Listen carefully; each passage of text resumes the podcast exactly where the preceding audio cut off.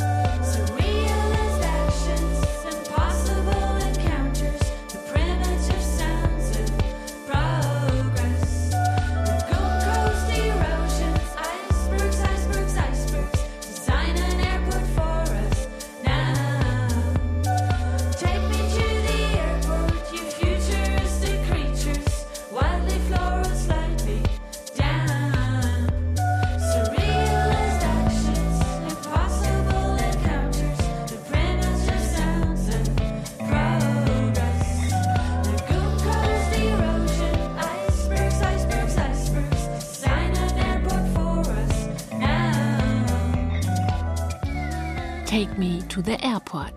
Sehnsuchtsort Flughafen. Das Symbol unbeschwerten Reisens in ferne Länder. Als Theresa Ströttges Inspirationen für ihr viertes Album gesucht hat, herrschte dort vermutlich noch Hochbetrieb. Mittlerweile sind die Terminals verwaist. Eine fast dystopische Leere schallt uns dort entgegen. Aber das wird sich wieder ändern. Genauso wie sich die Musik auf AAC ständig wandelt. Vom geisterhaft verlassenen, eher urban wirkenden Glow in the Dark Gloves bis zum fast dschungelartig versponnenen Wildly Floral Slightly Damp. Album Nummer 4 von Golden Disco Ship wirkt wie ein völlig unberechenbares Abenteuer. Aus jeder musikalischen Idee erwächst schon kurz darauf die nächste. Ströttges schlängelt sich durch ein Dickicht aus Techno, Jazz und Avantgarde-Pop. Experimentiert mit elektronischen und akustischen Sounds, einer oft verfremdeten Stimme und einer Menge Field Recordings, die sie auf ihren Reisen aufgenommen hat. Für Ara Zehe war die Berlinerin zum Beispiel in Indien und hat dort offensichtlich wieder genau die richtigen Inspirationen für ihr Golden Disco-Chef gefunden.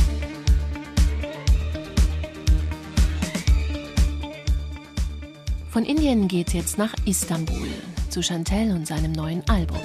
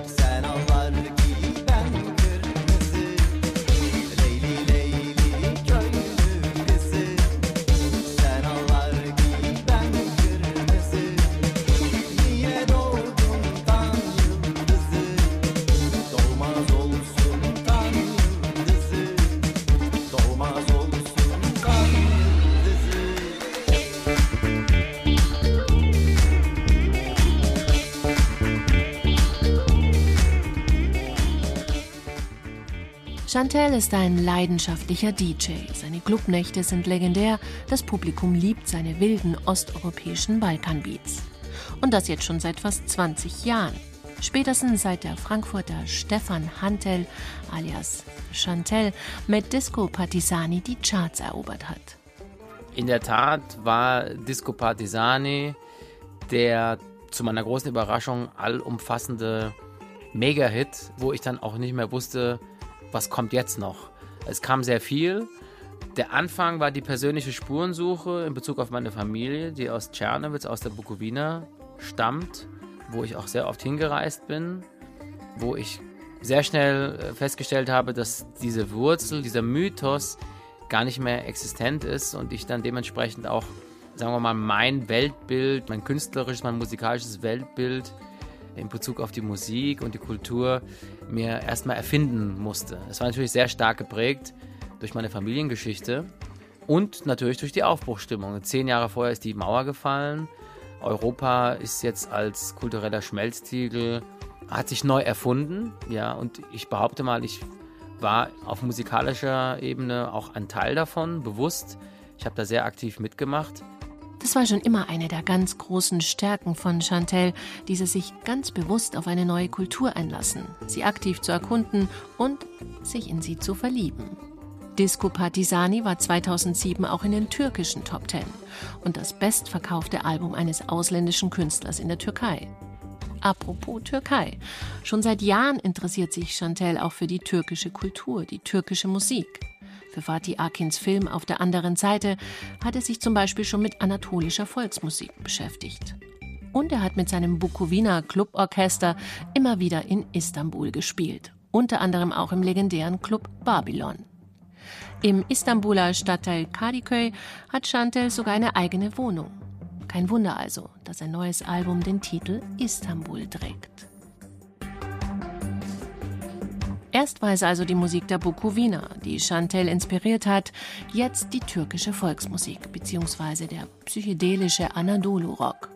Zu seiner Hochzeit in der Türkei der 70er Jahre war Anadolu-Rock noch oft sehr sozialkritisch und politisch. Heute ist dieser Aspekt eher nebensächlich. Wenn aber Bands wie Altingün aus Amsterdam oder eben Chantel mit seinem neuen Album dieses Genre wiederbeleben, werden sie trotzdem politisch indem sie Grenzen aufbrechen und Brücken schlagen. Und wenn in einem Song die Schlafmützen, die Hippies gefeiert werden, die der türkischen Regierung ein Dorn im Auge sind, hat er schon auch einen sanften Stachel. Genauso wie das Lied über eine junge, emanzipierte Frau, die ein selbstbestimmtes Leben führt und deshalb als Prostituierte beschimpft wird.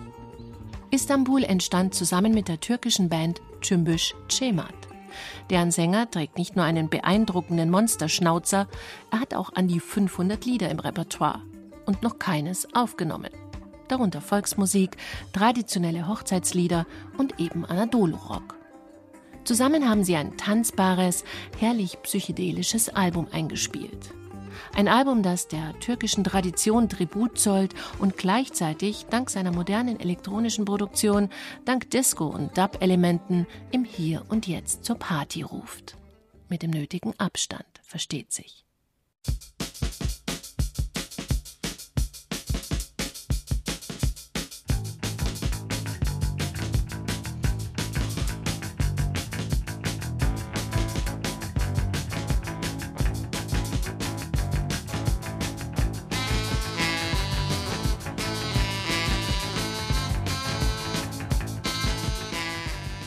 Mit reichlich zeitlichem Abstand ist vor kurzem die Musik der Düsseldorfer Punk-Pionierinnen Östro 430 erschienen. Ursprünglich aufgenommen in den Jahren 1981 bis 1983.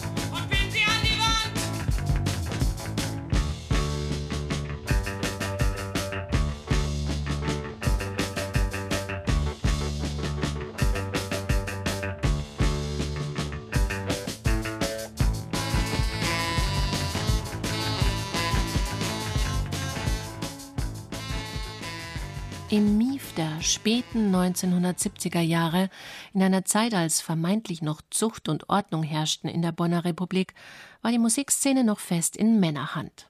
Selbst im Punk. Aber Ende 1979 gründeten vier junge Düsseldorfer Studentinnen Östro 430. Sie hatten sich im Ratinger Hof kennengelernt, jenem Düsseldorfer Club, in dem damals auch die Toten Hosen, Duff und Peter Hein von den Vielfarben abhingen. Nur wenige Monate später begleiteten sie schon die Vielfarben als Vorgruppe auf ihrer Deutschlandtour. Ihre Songs hießen Sexueller Notstand, Zu cool für dich oder Ich halt mich da raus. Es waren Songs, die ziemlich klar und explizit sagten, was diese Frauen von Spießertum und Machismo hielten. Und was sie wollten, nämlich über sich selbst bestimmen, über ihren Körper und über ihren Sex. So radikal und ungewöhnlich das damals war, so ungewöhnlich war auch die Besetzung. Schlagzeug, Bass, Keyboard und Saxophon, aber keine Gitarre. 1983 erschien ihr erstes Album. 1984 lösten sich Östro 430 auf.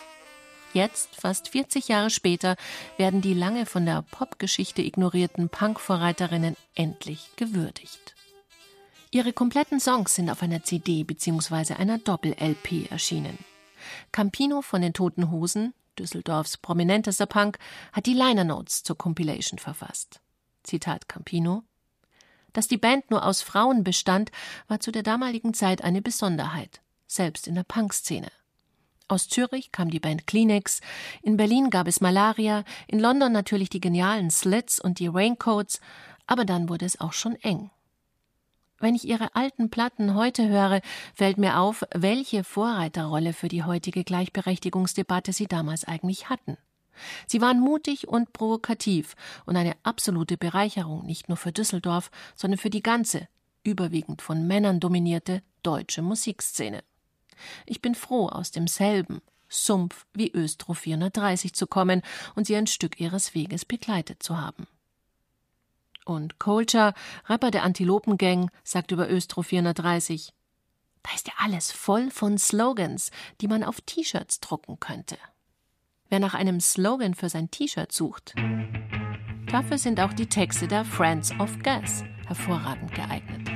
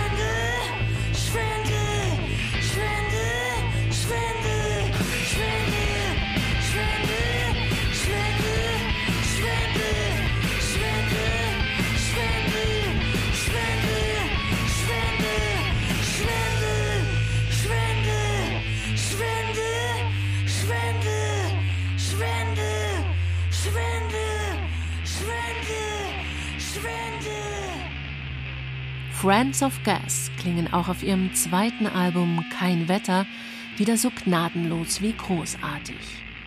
Der dunkle, stoische Bass, die schneidenden Gitarren und dazu die heisere Stimme von Sängerin Nina Walser, das ist Noise Rock Deluxe. Mit Sätzen, die klingen wie Überschriften, plakative, auf das Nötigste reduzierte Slogans, wie Kapital oder kapitulieren. Das Wetter ist zu komisch, meine Augen sind aus Glas. Unsere Liebe ist ein gezüchtetes Monster. Oder Geh aus meinem Regen, Leere, liebe Leere. Die Texte werden uns quasi vor die Füße geschleudert, faszinieren und verstören zugleich. Friends of Gas sezieren unser Leben, unsere Gegenwart mit einer Brutalität, die einem das Blut in den Adern gefrieren lässt. Produziert hat diesmal nicht die Band selbst, sondern Olaf Opal, der schon The No Twist oder International Music produziert hat und der sich hier als neuer Steve Albini profiliert. Und in Songs der Münchner Band nichts von ihrer Wut, ihrer Gewalt und ihrer schroffen Schönheit genommen hat. Im Gegenteil.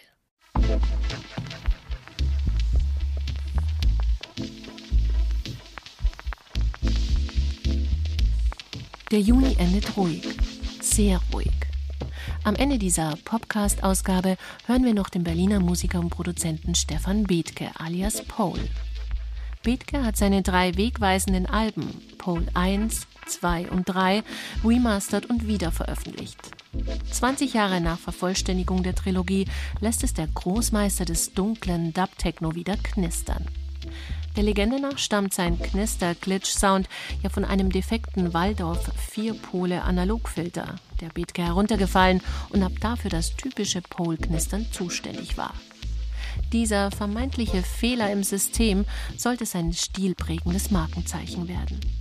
So viel Raum hat Stille nur selten in der Musik. Das sollten wir genießen. Angie Portman wünscht damit, trotz allem, einen schönen Juni. Stay safe.